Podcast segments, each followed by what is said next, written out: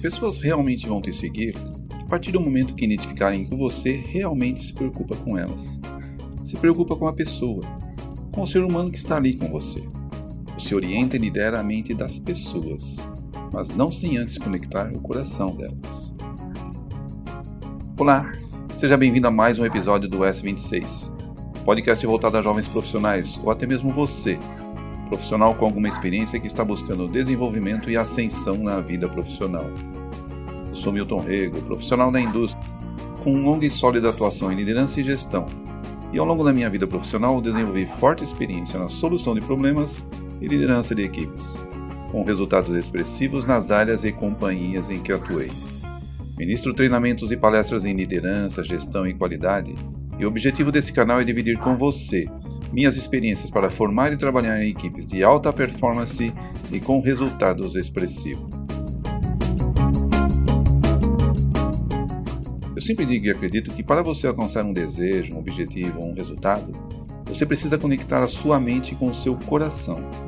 Você só vai efetivamente colocar energia na direção daquilo que busca a partir do momento que lançar-se com o coração na jornada. É o coração que move as pessoas. Já disse também que ninguém consegue nada sozinho. Se você tem um time, é o time que entrega resultados.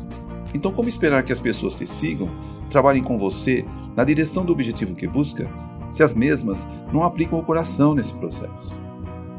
Não adianta passar um monte de gráficos e dados, um caminhão de informações às pessoas, se elas não entenderem o sentido por trás de tudo isso. Entenderem e absorverem o que estão buscando na realidade. Quando estou discutindo um assunto, passando uma instrução, uma solicitação para a minha equipe, minha pergunta recorrente é: faz sentido para você? Quando você trabalha com pessoas, estabelece objetivos e desafios, a informação chega pela mente, mas são absorvidas pelo coração. Então, antes de trabalhar a mente, você precisa tocar o coração das pessoas. O bom líder forma uma equipe vencedora a partir do momento que enxerga e trabalha o indivíduo, cada um com suas particularidades, aspirações e sonhos. Tem a visão global do que espera do grupo, mas tem a consciência que é o indivíduo que forma o todo. Sabe a floresta que quer formar, mas conhece cada árvore dessa floresta. Bons líderes se conectam com as pessoas o tempo todo. Então vamos lá. Algumas dicas básicas para você se conectar com sua equipe. Primeiro, você precisa ter autoconfiança, confiar em você mesmo. As pessoas não te seguirão se sentirem insegurança na sua liderança. Mas autoconfiança não é arrogância. Autoconfiança é sentir segurança naquilo que busca. É inclusive até demonstrar às vezes que sabe o que quer, mas não sabe exatamente como chegar lá. E é para isso, portanto, que precisa da equipe. Seja transparente, verdadeiro e sincero. As pessoas precisam confiar para se engajarem na jornada com você. Você precisa então praticar o que prega. As pessoas seguem o que você faz, não o que você diz. Acredite nas pessoas. Reconheça o valor de cada um. Se está no seu time é porque tem valor, que contribui para o resultado do todo. Todo time tem artilheiro e zagueiro. Todos têm o seu papel. Todos são importantes. Fale a língua do receptor. Adapte-se às circunstâncias, ao contexto. Quando eu trabalhava na área de desenvolvimento de fornecedores, no momento estava falando com o operador de produção. No momento seguinte estava falando com o diretor da empresa. Num dia estava falando com o proprietário de uma pequena empresa de 20 funcionários. no dia seguinte estava falando com o diretor de uma multinacional com mais de 10 mil funcionários. São circunstâncias completamente diferentes e a capacidade de adaptar a sua comunicação é fundamental nesse processo. Concentre-se no outro. Sua comunicação só vai funcionar se você estiver disposto a ouvir mais do que falar.